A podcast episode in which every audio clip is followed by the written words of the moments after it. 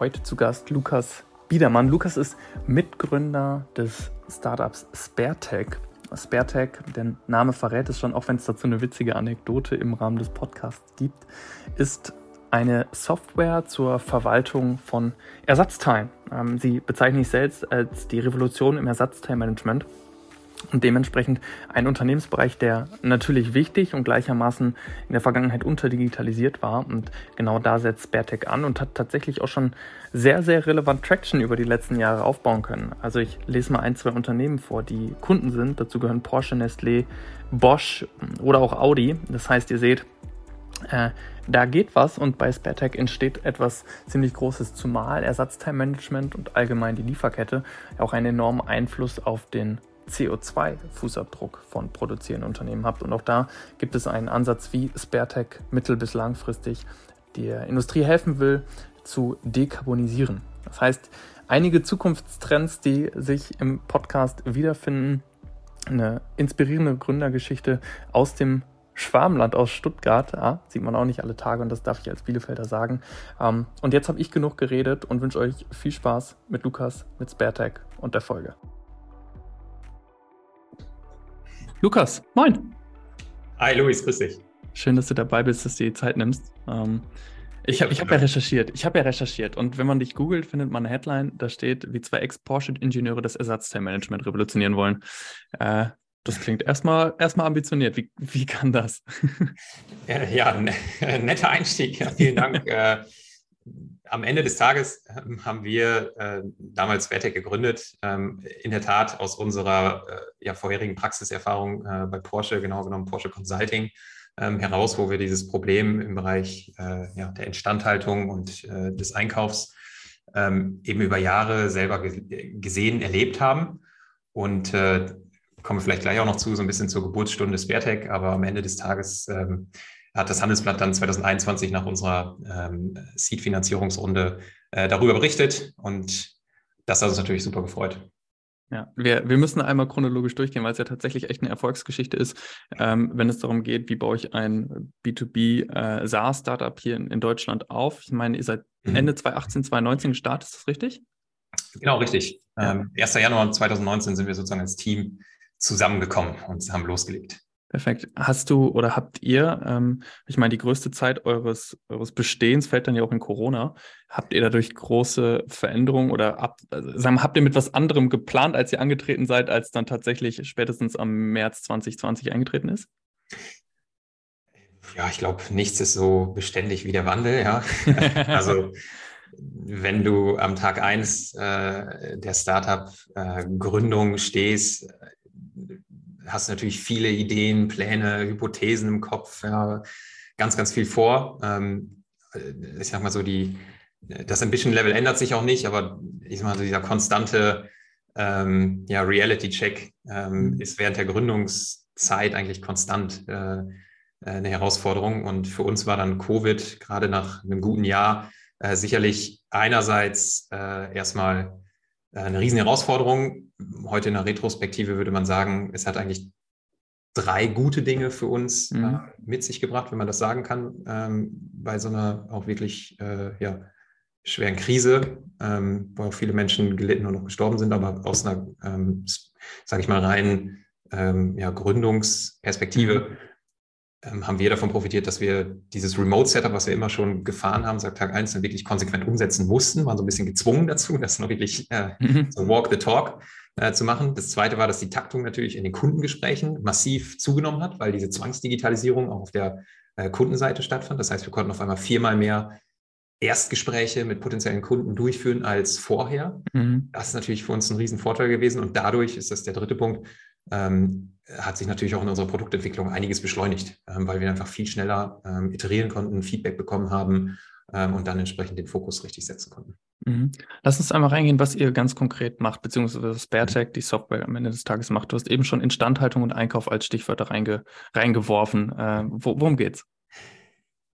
SpareTech ist der Go-to-Place, wenn man so möchte, für industrielle Ersatzteildaten. Das heißt, wir bieten eine SaaS-Applikation, die es produzierenden Unternehmen hilft, den gesamten Ersatzteilmanagement-Prozess eben von der Identifikation der Ersatzteile bis zur äh, Beschaffung maximal effizient durchzuführen ähm, und dabei eben sehr viel Zeit im Einkauf, äh, erstmal in der manuellen äh, Arbeit zu, zu äh, vermeiden, mhm. richtig Geld im Einkauf zu sparen und am Ende des Tages äh, durch eben weniger Bestandsaufbau auch ähm, dort nicht nur Bestände und, und, und Cashflow zu ähm, beeinflussen positiv, sondern auch CO2-Emissionen zu mhm. reduzieren. Mhm. Und äh, du hast es, oder beziehungsweise es war auch schon in der Headline mit versteckt, ihr seid beide, du hast noch einen Mitgründer, äh, mhm. Ex-Porsche, beziehungsweise Porsche Consulting Ingenieure. Ist das euch dort im, im Beratungsalltag aufgetreten? Ist das etwas, ich habe gesehen, du hast auch dann promoviert an der Uni Bremen, glaube ich. Ähm, ist das etwas, wo du da tief reingegangen bist? Also woher kam überhaupt dieser Gedanke zu sagen, ah, da ist, da ist Potenzial? Er kam tatsächlich aus genau diesen ähm, verschiedenen Anlaufprojekten, ähm, die äh, Martin und ich mitbegleiten durften. Eins davon war unter anderem beim Porsche Macan damals in Leipzig, mhm. ähm, wo einfach wahnsinnig viele neue Anlagen aufgebaut wurden, Ersatzteillisten zu verarbeiten waren und dann die große Herausforderung war, wie kriege ich es hin, in die Listen rauszufinden, was es teilweise für Ersatzteile überhaupt sind, weil nicht immer eindeutig beschrieben sind. Ähm, was davon liegt vielleicht schon äh, im Lager ähm, und wo kriegt man die Teile eigentlich her. Und das Tool der Wahl damals, aber auch in vielen anderen Unternehmen heute immer noch, ist Excel. Das heißt konkret, äh, ja, Sonderzeichen löschen, S-Verweis und los geht's. ähm, ja, und das ist einfach ähm, ja, etwas, wo, ähm, wo wir geglaubt haben, okay, das kann man besser machen. Der Martin, sage ich immer, war ein bisschen mutiger als ich. Ja, der hat sozusagen damals ins Blaue reingekündigt und gesagt, so diese Idee, äh, die initial sozusagen auch da von ihm dann das erste Mal niedergeschrieben wurde, ähm, will er mal pilotieren. Mhm. Und ähm, ja, als man, als, als dann wirklich mal so der erste Prototyp da war, äh, so als wirklich ja als Mockup, war dann klar, okay, ähm, das müssen wir auf jeden Fall machen. Ja. Und so ging es los. War, äh, du hast gerade Mockup, erster Prototyp. Ich hm, habt ihr die komplette Programmierung und Co. dann auch äh, initial selbst gemacht? Äh, tatsächlich nicht. Äh, ah, okay. Da gibt es auch spannende Anekdoten. Äh, das führt jetzt vielleicht ein bisschen zu weit, aber äh, so Friends and Family ist das Stichwort. Ne? Da, mhm. wo man halt jemanden kennt, der da nochmal irgendwie Kompetenzen hat, äh, schnell so an einem Wochenende ähm, einen PHP-Prototypen zu bauen. Ähm, so kam das eigentlich zustande und ähm, genau, so ging es dann los. Kannst du ein bisschen über eure Kunden sprechen? Was sind so typischerweise Unternehmen, die, die mhm. euch heute schon nutzen? Gerne, ja. Ähm, wir haben, freuen uns, dass wir da einige äh, starke Referenzkunden haben. Das war sicherlich auch einer unserer ähm, ja, unfairen Wettbewerbsvorteile, wenn man so möchte. Klar, wenn man aus dem Hause Porsche rauskommt, viele fragen ja auch immer so, was, ihr habt da gekündigt. Mhm. Ähm, das war für uns ja auch kein Weg von, äh, sondern eher hin zu dem neuen Abenteuer.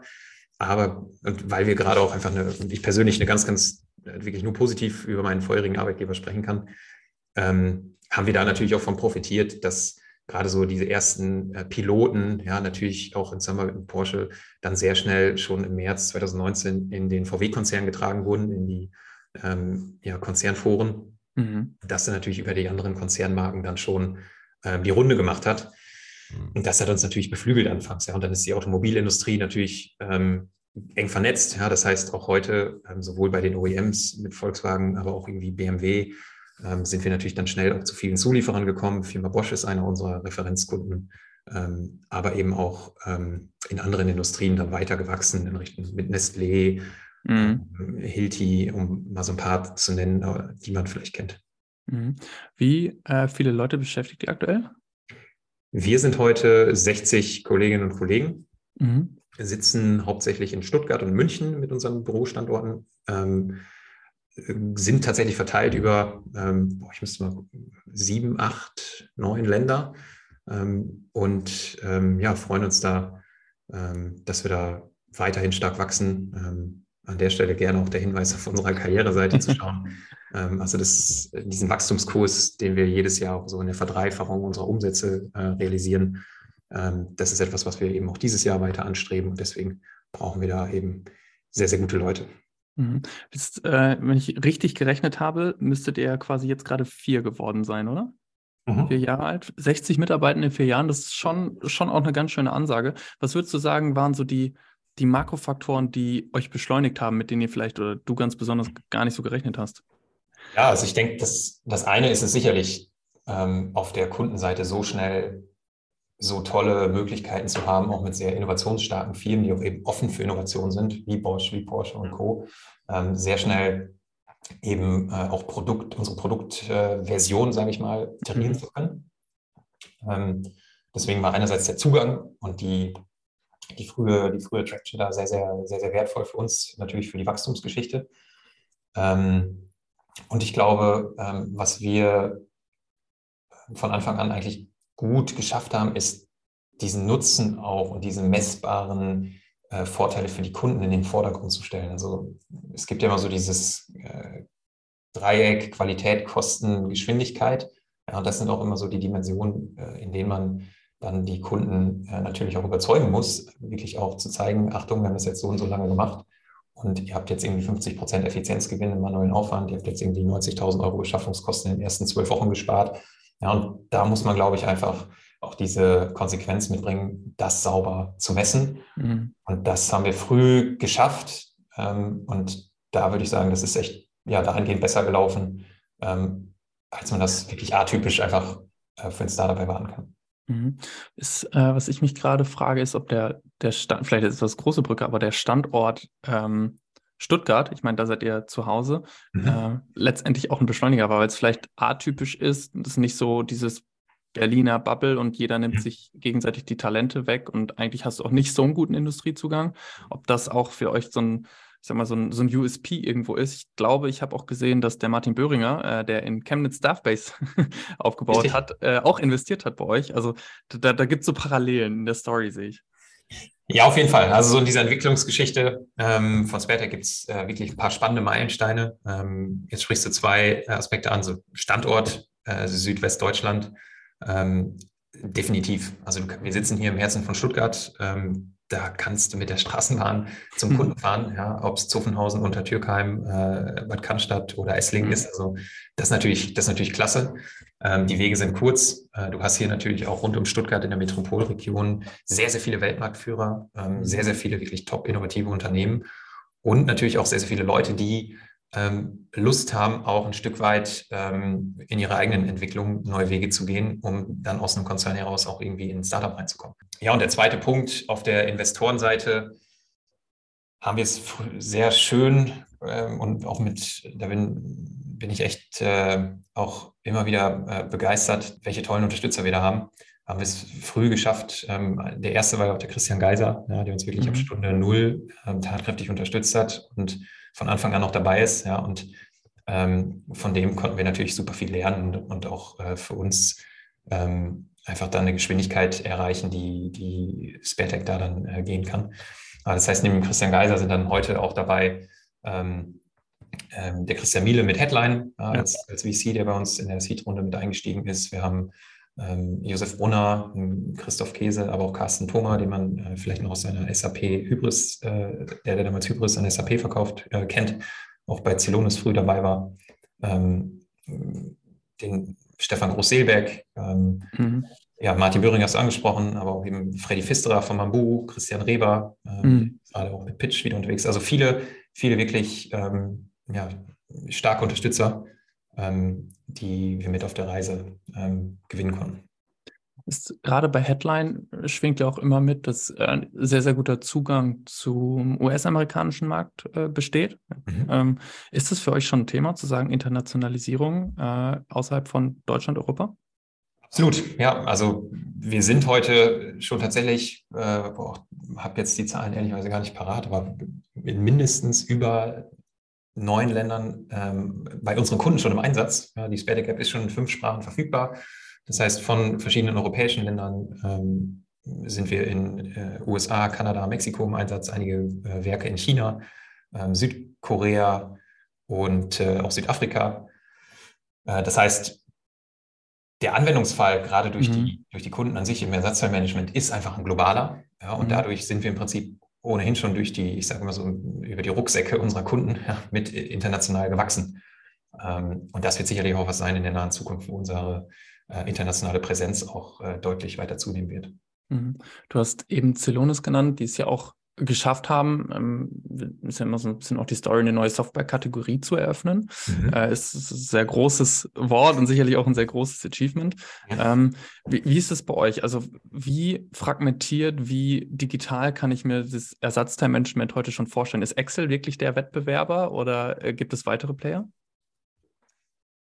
Ich glaube, das muss man so ein bisschen ähm, nochmal einen, einen Schritt zurück machen und so diese Flugebene einnehmen. Was passiert da eigentlich gerade äh, an Transformation in der Industrie? Mhm. Ähm, weil wenn wir über neue Kategorien sprechen, dann ist es nicht notwendigerweise nur die Diskussion über, ist es eine neue Softwarekategorie, mhm. sondern ich glaube, man muss da äh, erstmal schauen, was sind eigentlich so diese, diese wirklich großen ähm, ja, tektonischen Bewegungen in der Industrie. Ja, und dazu mhm. zählen natürlich die irgendwie drei, drei, große Themen. Das eine diese Lieferkettenkrisen, die wir heute sehen, durch äh, die Chipkrise immer noch, durch äh, natürlich auch den Krieg in, äh, in der Ukraine, durch ähm, Naturkatastrophen äh, etc. pp.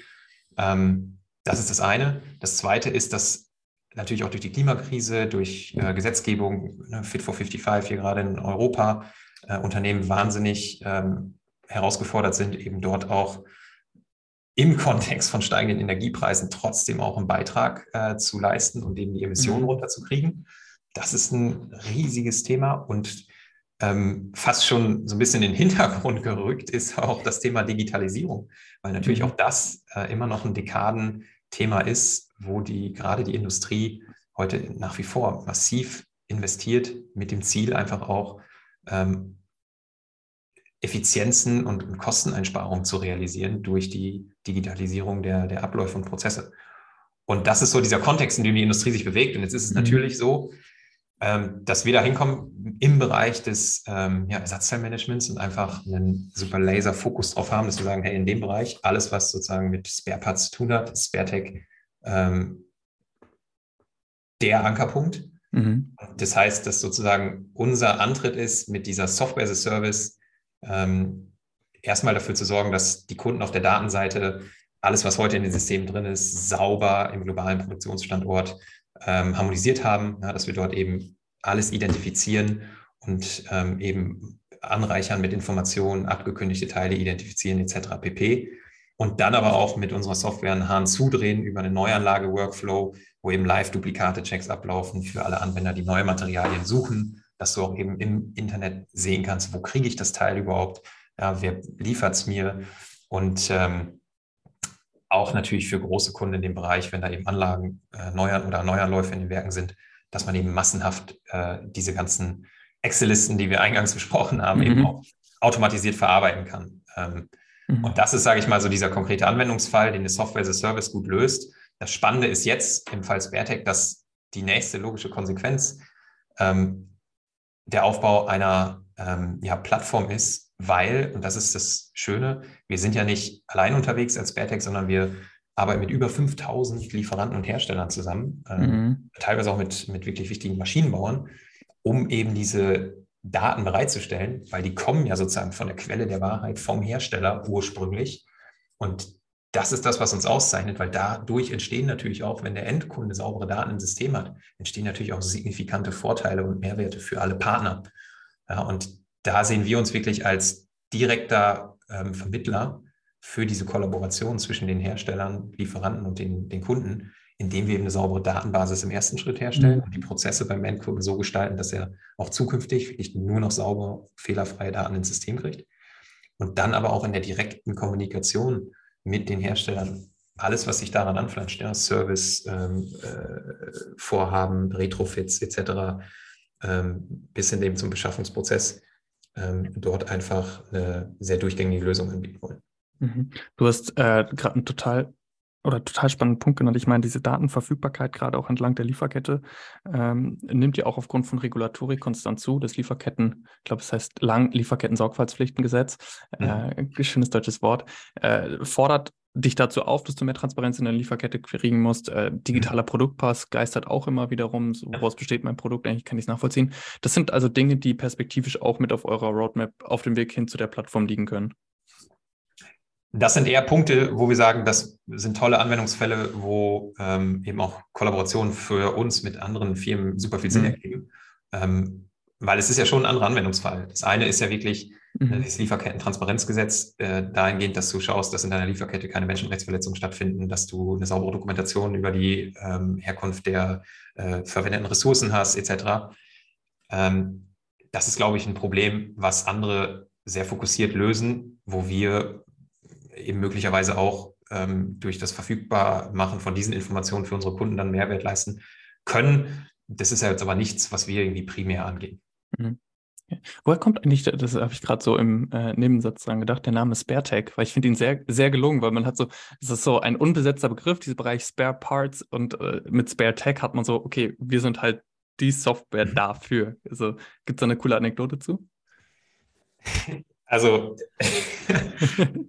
da gibt es eigentlich, das ist ganz witzig, weil ursprünglich sind wir gestartet mit der Idee, okay, SpareTech, das kommt von Spare Parts ja, und ja. Tech einfach, weil es äh, von uns eine Softwarelösung ist und wir wollen das einfach sauber lösen. Also SpareTech. Gut. Es hat, es hat diesen internationalen Charakter, es ist Englisch. Ja. Ähm, so, da sind natürlich unsere Überlegungen damals, ähm, waren irgendwie relativ ja, straightforward. das erste Mal, dass wir, sage ich mal, dann, und das war das Witzige, warum ich eben geschmunzelt habe, wenn du hier mit den Kunden sprichst, kommt häufiger dann die Reaktion, gerade hier im Schwabenland, Sprache Tech, oh, der Sprache noch eine Technik, das ist aber fein. Ja, das gefällt uns. Ja, und, äh, ja so kann man den äh, Begriff auch äh, interpretieren. wir, sprachen, wir sprachen über Standortvorteile. Genau. ah, sehr gut, ja, cool. Äh, du hast über Transformation gesprochen. Ähm, ein, eine Sache, die ich auf der Website von euch wahrgenommen habe, ist so diese Zero Waste Economy oder vielleicht erweitert um Zero Emission Economy. Mhm. mhm. Wie siehst du eure Rolle in, in der Transformation hin zu dieser? Super gute Frage. Ähm, was ist sozusagen unser ähm, ja, Neudeutsch First Principle? Äh, was ist sozusagen der Fundament, die fundamentale Hypothese hinter Sparetex Geschäftsmodell? Unsere feste Überzeugung ist es, dass in Zukunft produzierende Unternehmen mhm. nicht mehr physisch selber die Ersatzteile für ihre Maschinen und Anlagen in voller Höhe, so wie heute, selber aufs Lager legen, mhm. sondern dass der Weg dahin führt, dass die Beschaffung von Ersatzteilen, die ja heute so ein bisschen im Samstagseinkaufmodus, ja, im Hamstermodus stattfinden, neue Anlage, zack, neues Ersatzteilpaket einlagern, ähm, dass das ein Ende haben wird und der tatsächliche Beschaffungszeitpunkt viel näher an den Bedarfszeitpunkt rutschen wird. Mhm. Das ermöglicht es eben, ähm, dass die Bestände deutlich geringer sind und dass ich nicht mehr so wie heute 42 Prozent aller Ersatzteile, die ich mal gekauft habe, ungenutzt wieder verschrotten muss das ist das, das ist eigentlich die Frechheit, die da heute in der Industrie stattfindet. Ähm, mhm. Das findet aber auch nur statt aus einem Sicherheitsbedürfnis der Anlagenverfügbarkeit. Ähm, mhm. Und damit ich ohne ein Verfügbarkeitsrisiko diese Zukunft erreichen kann, brauche ich einfach ein, eine absolute Sicherheit, dass ich die Teile in kürzester Zeit aus einem Netzwerk beziehen kann und dass sie wirklich auch physisch vorrätig sind. Und das schaffe ich natürlich nur auf Basis von absoluter Datenqualität und absoluter Datentransparenz. Mhm. Und dafür sind wir angetreten, um diese Zukunft zu schaffen, dass eben diese Art der vielfachen Verschwendung in der Industrie ein Ende haben kann, ja, dass wir die Industrie befähigen, eben zu einer Zero Waste Industrial Sharing Economy zu werden. Mhm. Das ist unsere Vision.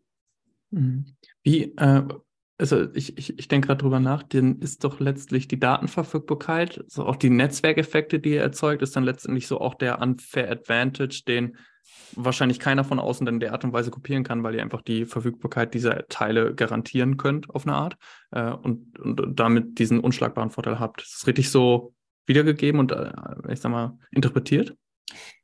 Jein. Der wichtige Aspekt ist, dass Beartec kein Händler von Ersatzteilen ist. Mhm. Das heißt, die Anbieter, ja, ob es ein Festo ist, ob es ein Siemens, ein Rexroth oder auch Händler wie Rubix oder erst online sind, ähm, die dürfen natürlich und sollen auch wirklich zukünftig ähm, weiter ihre guten Kundenbeziehungen pflegen und mhm. auch im Direktgeschäft Ersatzteile und Services verkaufen. Ähm, das gelingt eben umso besser ja, und äh, je, je, besser die Datengrundlage ist. Ja, und das ist unser Beitrag in dieser äh, Konstellation. Und diese Garantie sozusagen, ja, auch das, dieses, dieses Verfügbarkeitsversprechen, das geben ja auch Hersteller heute schon äh, ihren Kunden. Ja, also wenn du auch beim, zum Beispiel bei der Firma Rexroth im Standardprogramm im Sortiment äh, hast du eine Liefererfüllung von 99,x Prozent, ja, dass du, wenn du bis 16, 17 Uhr bestellst, teilweise auch am nächsten Morgen zur Frühschicht das Teil hast. Also das ist ja wirklich eine herausragende Lieferqualität, die heute in der Industrie für viele Teile schon da ist. Ja, und das darf man eigentlich gar nicht unterschlagen, wie gut die Industrie teilweise heute schon aufgestellt ist. Nur ist es eben heute nicht im großen Stile so, jeder optimiert so ein bisschen sich selber. Mhm. Ja, und das ist eigentlich das nächste Level, ähm, dass man eben auch zukünftig Teile vielleicht von ähm, ja, Firmen in einem regionalen äh, Produktionsverbund beziehen kann, die eben ähm, dabei sind, Bestände abzubauen, Teile verfügbar machen, weil die Anlage vielleicht längst verkauft oder verlagert wurde ähm, und deswegen auch bereit sind, Ersatzteile abzugeben. Und das sind natürlich Chancen, die da entstehen. Ähm, bei diesen 58 Milliarden Euro an Ersatzteilen, die da heute mhm. nach unseren Kalkulationen allein in Deutschland in den ungenutzt in den Lagern äh, liegen, äh, die wir realisieren wollen. Mhm. Das setzt, äh, wenn ich es richtig verstanden habe, auch eine, eine, Kollaboration voraus. Also wir sind so bei dieser Ökosystem-Denkweise zu sagen, hm, es ist irgendwie nicht mehr als Silo separat unterwegs, sondern man agiert in einem Ökosystem. Mhm. Ich, ich, nehme heute häufig wahr, dass das so ein Collaboration Bias besteht. Also eigentlich möchte ich nicht mit einer anderen Partei meine Daten teilen etc. pp. Ähm, mhm. Widerfährt euch das? Also, oder ist das in eurem Fall so naheliegend, dass es gar nicht irgendwie dazu kommt? Ja, das Spannende ist ja, dass in dem Fall der Ersatzteile die ganzen Hersteller und Lieferanten ihre Produktinformationen ja heute schon ähm, ins Internet halten für alles, was aktiv verkauft wird. Das heißt, du hast grundsätzlich in allen verschiedensten Farben und Formen Produktinformationen irgendwo im Internet verfügbar, meistens. Ähm, damit ist sozusagen aus der Herstellersicht ein, also diesen Online-Shops sind überall, äh, oder Siemens Industry Mall, da liegen Informationen. Die kannst du dir als Kunde abholen. Du hast nur nicht diesen direkten, sag ich mal, die direkte Verbindung in dein eigenes System. Ja? Das heißt, da passieren dann diese Copy-Paste-Fehler, Teile werden vielleicht fehlerhaft beschrieben ähm, und so weiter und so fort. Gleichzeitig fehlt natürlich auch, und äh, das macht diesen Case so besonders, fehlen Daten zu historischen Produkten, weil die installierte Basis der Industrie in den Anlagen ist ja häufig 10, 20, 30 Jahre alt. Ja, diese Ersatzteile sind häufig abgekündigt, wurden durch Nachfolgeprodukte schon ersetzt und sind am Markt gar nicht mehr zu kriegen. Das kriegt ein Kunde nur meistens gar nicht mit, weil er die zahlreichen E-Mails, die irgendwo beim Einkauf landen, nie im Fachbereich gesehen hat. Ähm, und wenn, weiß er gar nicht so genau, hat er einen Teil aus der Produktfamilie überhaupt verbaut. Ja, das heißt, da ist viel Unwissenheit einfach drin. Und deswegen haben heute natürlich auch die Hersteller und Lieferanten ein sehr hohes Interesse daran, dass Kunden saubere Daten in den Systemen haben, damit eben die Bestellprozesse und der Weg zu diesen Herstellern führt. Ja, das heißt, da haben beide ein äh, gemeinsames Interesse. Und das ähm, befähigt und deswegen ist das Teilen von Daten an der Stelle tatsächlich gewollt. Ja, und das, das Schöne sozusagen ist, dass dadurch, dass eben Sparetech in diesem Markt auch nicht als Zwischenhändler agiert, sind wir die einzigen, die wirklich auch die ganzen Archivdaten, sage ich mal, von Firmen ja, wie Siemens und Co. aus deren Archiven äh, erhalten weil wir sie sozusagen matchen dann mit der alten installierten Basis bei den Kunden und darüber dann, wie gesagt, wieder diese potenziellen Servicegeschäfte für Partner entstehen, für die Lieferanten und Hersteller, weil sie dann eben dem Kunden, weil sie auch die technische Kompetenz haben, dann zu sagen, hey, pass auf, diese Getriebemotorengeneration, ja, die würden wir ablösen, da gibt es eh schon energieeffizientere Modelle und das wollen die Kunden ja auch, gerade jetzt, diese Services von, von, ihren, von ihren Lieferanten her, äh, ähm, und, und Herstellern einkaufen ähm, sodass da auch wieder eine Win-Win-Situation entsteht. Ja, und alles führt zurück am Ende des Tages auf diese Datendurchgängigkeit, diese Datenqualität und Verfügbarkeit. Ähm, und darüber entsteht dann eben auch ähm, das Thema Netzwerkeffekt. Und um, sag ich mal, vor diesem Hintergrund deine Frage zu beantworten, Firmen müssen sozusagen über, müssen nicht miteinander kollaborieren. Sparetech baut quasi kein Peer-to-Peer-Kollaborationsmodell, sondern ein Network-to-Peer Modell. Das heißt, du, du fährst eigentlich dein Geschäftsmodell als Partner heute weiter, als, als Betreiber und kannst aber eben durch diese Datenverfügbarkeit und durch die, durch die SpareTech-Applikation eben davon profitieren, dass wir natürlich auch in der Ersatzteilanlage sagen können, hey, schau mal, dieses Teil ja, hast du so und so oft schon verbaut in deinem Produktionsnetzwerk. Hier gibt es übrigens ein Nachfolgeprodukt, wie wäre es denn und so weiter und so fort. Ja, und typischerweise legen sich x Kunden in deiner Größenordnung äh, das Teil so und so häufig auf Lager, weil deine Risikoprioritätseinschätzung von der Kritikalität des Ersatzteils ist XY. Ja. Das sind so die Dinge, wo wir hinwollen, um dann eben auch diese, ja, diese, dieses Teilen von Informationen, von Expertenwissen zu ermöglichen. Mhm. Das ist äh, erstmal super interessant. Also ich muss die ganze Zeit mitdenken, da, da gehen einige, einige neue Ideen auf. Ähm, du hast eben in einem Nebensatz auch gesagt, Digitalisierung, digitale Transformation ist fast schon in den Hintergrund gerückt bei all dem, was gerade so da draußen in der Welt passiert in Richtung Nachhaltigkeit, fragmentierte Lieferketten etc. pp. Mhm. Wenn du das, wenn du so auf eure Kunden und, und auch auf euer Geschäft und die Industrie insgesamt guckst, wo würdest du sagen, stehen wir gerade in dieser digitalen Transformation? Also Skala 1 bis 10. Ähm, wo sind wir? Sieben gilt nicht. das ist super schwer zu sagen. Also ähm, vielleicht bin ich da auch so ein bisschen in meiner äh, Industriebubble, vielleicht auch sogar hier im, im, im Land äh, gefangen, ja. Ähm, weil wenn ich mich so umschaue, dann äh, glaube ich, dass es, ähm, ja, vielleicht beantworte ich die Frage einfach mal mit einem konkreten Bezug auf, auf wirklich den Wirtschaftsraum Baden-Württemberg. Ja.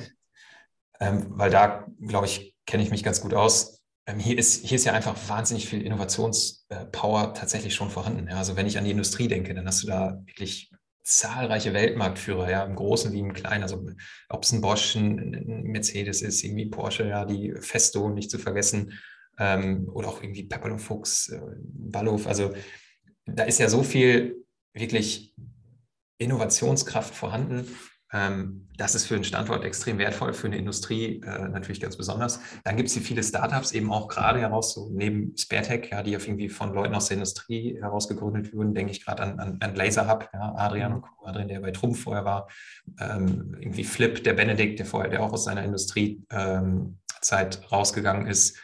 Ähm, da gibt es einfach sehr, sehr viel äh, Dynamik, glaube ich, auch und, und wirklich tolle äh, junge Firmen, ähm, auch Vialytics denke ich gerade dran, die haben gerade auch eine mhm. Runde strukturiert, ähm, Series A, ähm, wo einfach wahnsinnig viel nach vorne geht. Und du hast aber auch eine Politik, ähm, die gerade auch, also die Wirtschaftsministerin, ähm, die Frau Hofmeister-Kraut oder auch der Finanzminister ist natürlich auch immer wichtig, wo gehen die Gelder hin, äh, der Dr. Bayers. Ähm, da wird auch viel Wert gelegt auf Innovation. Ja, das mhm. ist glaube ich, nicht zu unterschätzen. Und der letzte große Faktor ist natürlich auch das Thema Universitätslandschaft. Ja, irgendwie in Stuttgart allein haben wir die, die, die Uni, die Hochschule Medien, dann die Hochschule für Technik, dann Esslingen die Hochschule, Karlsruhe, KIT, Hochschule Mannheim, Heidelberg, Reutlingen, Freiburg, Tübingen, Hohenheim. Also ich weiß gar nicht, es gibt ja wahnsinnig viele ähm, Hochschulen. Ja. Und das heißt, da kommt auch wahnsinnig viel Talent ja, und, und wahnsinnig viele kluge Köpfe, die äh, einfach Bock haben, was zu bewegen. Und ich glaube, das ist eigentlich eine einzigartige Komposition, die sich hier in, äh, in Baden-Württemberg findet. Und vielleicht ja, haben natürlich Metropolen wie Berlin auch mit den äh, gerade Zugang zu internationalen Talenten noch einen, einen absoluten Vorteil. Aber mit Blick auf Industrie, Innovation, ähm, Standort Baden-Württemberg, glaube ich, ist vielleicht manchmal äh, ein bisschen zu schwäbisch unterwegs in Sachen äh, tu Gutes und rede drüber, aber ich glaube, hier passiert einfach wahnsinnig viel Gutes. Mhm. Ähm, es wird vielleicht gar nicht so sehr nach außen getragen. Es liegt mhm. vielleicht ein bisschen kulturell hier in der Region, aber ähm, ich glaube, da äh, wird, wird, äh, wird man in absehbarer Zeit wirklich sehr, sehr viel ähm, Positives aus Baden-Württemberg hören. Das ist nur, nur quasi ein Image, ein Marketing-Thema. Äh, genau. okay, verstanden. Nee, aber du, du sprichst da einen total relevanten Punkt an, weil äh, ich glaube, das Thema so des Aufbaus von Startup-Ökosystem, abseits von jetzt irgendwie vielleicht München mit der Unternehmertum oder Berlin äh, mhm. durch die Rocket-Jahre anfängt, ist ja gerade auch ein sagen nationaler Auftrag. Ähm, wir sehen es ja an, an, einigen Stellen, du hast jetzt Karlsruhe angesprochen, mit der, mit der Universität Stuttgart als Standort, äh, durch die Industrie. Dieses Zusammenspiel der ganzen Akteure kann halt dazu führen, dass gerade auch so ein Standort wie Stuttgart dann attraktiv für weitere weitere ähm, Unternehmer, Unternehmerinnen aus der Industrie sein kann. Deswegen irgendwie eine schöne, sagen wir vielleicht auch eine schöne Rückenwindentwicklung für euch, die ihr wahrscheinlich auch mit, ich sag mal, als Pioniere anführt, oder? Ihr wart tendenziell recht früh, nehme ich jetzt so wahr. Oder gibt es schon relevant Namen, die ich gerade außen vor lasse? Ja, ich glaube, ähm, sicherlich zählen wir mit zu den, ähm, zu den Startups, ähm, die früh ich weiß gar nicht, was früh ist. Also ich, damit will man, ich will ja gar nicht irgendwie äh, anderen, anderen. Ja, ja, ja. Früher hat man die nur nicht Startups genannt, ja. Das sind, sag ich mal, die, die Mittelständler von heute waren früher die Startups. Ähm, ich, äh, und Weltmarktführer. Ich glaube, dass hier diese Innovationskraft immer schon gewesen ist und dass heute einfach, sag ich mal, in dem ähm, wie du es gerade gesagt hast, durch die Kollaboration der wichtigen Beteiligten einfach viel mehr entstehen kann äh, als, als auch in der Vergangenheit. Und Technologie ist auf einem ganz anderen Level. Und ich glaube, diesen, diese, diese Vernetzung haben wir einfach auch aktiv genutzt als eine von vielen ähm, Akteuren. Und ähm, ja, ich will uns da gar nicht so hervorheben. Ich glaube, das, mhm. ähm, und du hast es schon richtig angesprochen, das ist jetzt dahingehend auch nichts Baden-Württemberg-spezifisches. Ich komme ja auch gar nicht von hier. Also, falls das irgendwie ist, über, überzeugter Schwabe. ich bin sozusagen nur Wahl, Wahlschwabe, ja. Ich komme eigentlich aus äh, Münster, NRW. Ach, witzig. Ähm, ähm, aber nee, das, also da bin ich auch, was, so wie du es eben gesagt hast, überzeugter Europäer. Ich glaube, dass wir mhm. als, als, äh, als Innovationsstandort Deutschland, als, als Innovationsregion Europa ähm, über viele gute Ressourcen und ähm, Talente und Wettbewerbsvorteile verfügen, auch industriell, mhm. die uns eigentlich in eine viel bessere Wettbewerbsposition ähm, bringen könnten, als wir sie heute makroökonomisch und geopolitisch vielleicht ähm, einnehmen. Ähm, ja, aber deswegen glaube ich, ist es umso wichtiger, dass hier einfach wichtige, äh, dass hier wirklich konkrete Innovationen mit konkreten ähm, messbaren Erfolgen für die Industrie entstehen. Und dann ist es eigentlich so, der Exportmotor Deutschland, der wird auch für die digitalen Innovationen ähm, äh, wird er funktionieren. Ja, das ist quasi Industrie, Software made in Germany sozusagen auch ähm, äh, global exportiert wird. Mhm. Das sehe ich absolut. Und äh, SAP, Celonis, das sind Beispiele, wo das eben auch sehr erfolgreich äh, gezeigt wurde. Mhm. Ist das äh, eine Zielgröße, wo ihr hin wollt? Sorry, äh, Celonis als Dekakron sicherlich outstanding, ist wahrscheinlich auch nicht für jeden Markt irgendwie, irgendwie möglich, aber gibt es so ein Bild, wo du sagst, so in fünf Jahren Sparetech, ähm, wir grüßen von, vom Aktienparkett, vom Börsenparkett? So. Du, als wir die Firma gegründet haben, sind wir nicht mit der Motivation gestartet, get rich and famous in two years, sondern mhm. ähm, wir sind angetreten, weil wir davon überzeugt sind, dass es ein Marathon ist. Ähm, wir sind absolut ähm, anspruchsvoll, was unsere Entwicklungsgeschwindigkeit angeht. Ähm, aber so ein bisschen halten wir es auch immer so mit dem Sprichwort Schuster, bleib bei deinen Leisten. Es sind andere Geschäftsmodelle, es sind andere, teilweise andere Märkte, andere ähm, Faktoren, ja, ob wir dann und deswegen sind eigentlich Spekulationen immer, mhm. ähm, glaube ich, irreführend, ob man sagt, hey, dann so Vergleiche sind immer schwierig. Ja, ich möchte in fünf Jahren so groß sein wie äh, Firma X oder Y. Ich glaube einfach, wir kennen um das Potenzial von Sparetech. Ja, das mhm. ist ein, wir haben das Potenzial in dem Bereich der, des Ersatzteilmanagements wirklich zur Infrastruktur der Industrie zu werden. Ja, der, der globale Markt ist gigantisch. Ja, und unser Anspruch ist es, das Potenzial dieses Geschäftsmodells einfach maximal äh, zu erfüllen. Ja, und dann ist, sind, das, sind das nach unserem Dafürhalten auf jeden Fall Größenordnungen, die wirklich ähm, äh, sehr, sehr große Umsatzhöhen ähm, realisieren werden. Und natürlich wollen wir da auch sehr, sehr schnell hinkommen. Mhm. Ähm, genau, aber da, da, vergleichen wir uns immer sehr ungern, weil wir glauben, da werden wir unsere eigene Geschwindigkeit maximal äh, gehen. Ja. Lass uns ein, äh, eine letzte Facette noch aufmachen. Ähm, du hast sie, oder wir haben am Anfang ganz kurz drüber gesprochen, so Corona-Jahre, jetzt mittlerweile 60 Mitarbeitende. Mhm. Äh, was mir immer wieder auffällt, ist, dass äh, natürlich die Kultur unter diesen Umständen sehr stark leidet. Ähm, das erstmal als Hypothese in den Raum gestellt. Hm, wie, wie geht ihr das bei euch ganz konkret mhm. an? Seid es angegangen, um, ich sag mal so, dieses, diesen Zusammenhalt, dieses, diesen, diesen Glue, äh, diesen kulturellen kulturelle, kulturelle Zusammenhalten irgendwie aufrechtzuerhalten. Das ist ein ganz, ganz wichtiger Aspekt, der ähm, wirklich nicht unterschätzt werden darf. Äh, ich mhm. meine, alle kennen das Peter Drucker-Zitat, äh, Culture eats strategy for breakfast. So, das ist immer schnell gesagt. Ich glaube, um es konkret zu machen, so eine Kultur, die die, die spürst du ja sofort, wenn du in irgendeine Firma reingehst. Ne? Und jetzt ist es natürlich umso schwieriger, in eine Remote-Firma reinzugehen, weil du immer nur irgendwie einen Teig nimmst. Das heißt, wie, wie, wie schaffe ich es wirklich auch, eine Kultur zu formen? Ich glaube, das wird auch zukünftig eine der wichtigsten Führungsaufgaben sein, mhm. ähm, eine Kultur zu schaffen, in der Menschen ihre volle Integrität mitbringen können, sich verwirklichen können. Ja, wir reden über die Grundbedürfnisse das Zugehörigkeitsgefühl, ja, der, da geht es um Wertschätzung, ja, da geht es um Sicherheitsbedürfnisse. Ähm, das heißt, du musst es wirklich auch schaffen und das ist ganz, ganz wichtig, diese, diese,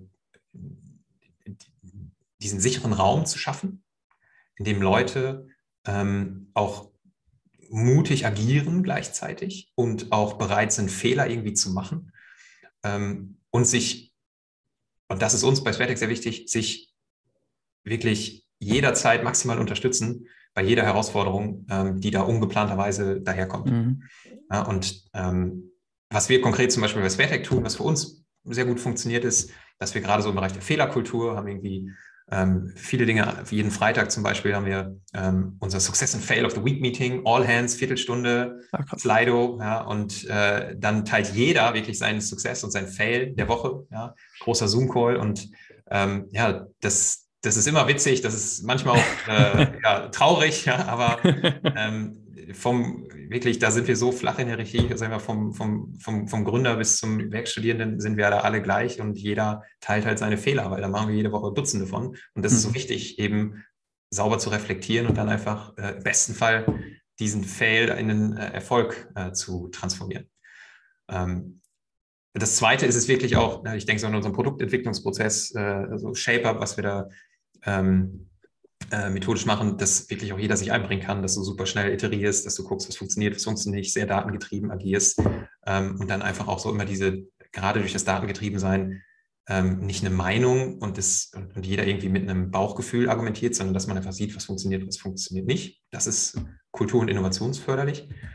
Ähm, ja, und gerade auch so dieses Thema Supportive, was in unseren Werten fest verankert ist, das ist was, was natürlich auch durch eine Feedback-Kultur getragen wird, dass man sich sehr schnell einfach auch sagt, so, hey, kann mir jemand helfen? Also wenn ich in unsere Slack-Channel reinschaue, eigentlich kein Tag, an dem jemand eine Hand hebt und sagt, hey, kann mir das äh, kurz helfen? Und ein paar Minuten später sagt, jo, äh, bin da. Ja. Und ähm, ja. ja. das macht dann einfach auch Spaß, muss ich sagen, ähm, in so einem Team sich einbringen zu dürfen und ähm, macht mich wahnsinnig stolz und glücklich, echt auch Teil von Spertex sein zu können. Mega. Äh, auch wenn es äh, nicht gewollt war, aber ein sehr, sehr guter Aufruf dafür, glaube ich, nochmal eure Karriereseite äh, abzuchecken. Also ich glaube, das war, war nochmal ein sehr starker Appell. Ähm, vielleicht eine als, als, als Abschlussfrage, weil ich sie äh, ganz interessant fand, sie kam eben. Hm, was hast du so über dich gelernt in den letzten vier Jahren? Vielleicht gerade so, was das Thema Kultur und Co. angeht, was so, was so bei dir hängen geblieben ist? Ja, Wertschätzung ist stärker als jeder Kaffee. Hm. ja. Hast du ähm, eine konkrete Situation, wo sich das geäußert hat? Äh, ja, ich finde die Frage spannend. Ich habe mir jetzt ein bisschen Zeit zum Nachdenken gekauft. Also, weil, ähm, nee, das ist wirklich so. Also ich will diese, ist ja schon eine, fast schon eine sehr persönliche Frage. Ich will die mhm. einfach mal gerne persönlich beantworten, äh, mhm. gerne.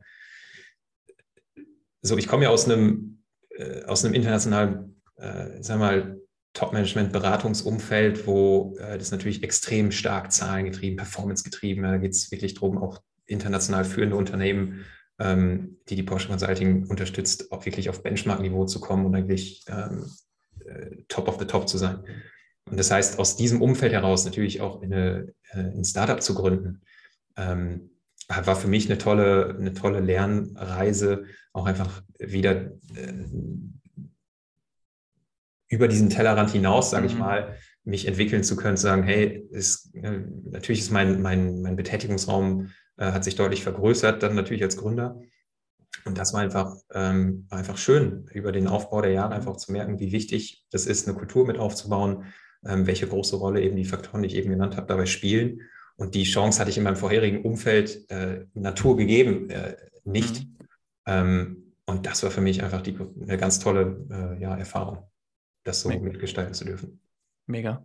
Äh, vielen, vielen, vielen Dank dir auch für diese persönliche Abschlussfrage. Ähm, Josef Brunner, äh, euer Investor, sagt ja auch immer ganz gerne, es gibt quasi keinen Blueprint oder kein Framework, ein, ein Startup zu gründen. Ich glaube aber, dass heutige echt ein, heute echt einige Dinge gefallen sind, äh, an denen ich und ich glaube auch viele weitere sich orientieren können, wenn es darum geht, wirklich einen eine Geschäftsopportunität, eine Markttransformation zu erkennen, ähm, darauf ein gutes Produkt setzen und das mit einer, mit einer echt phänomenalen Kultur dann auch zu exekutieren. Also Lukas, vielen, vielen Dank dir. Ich habe zu danken. Hat echt Spaß gemacht mit dir, Luis. Danke. Freut mich. Ciao, ciao. Ciao, ciao. Mach's gut.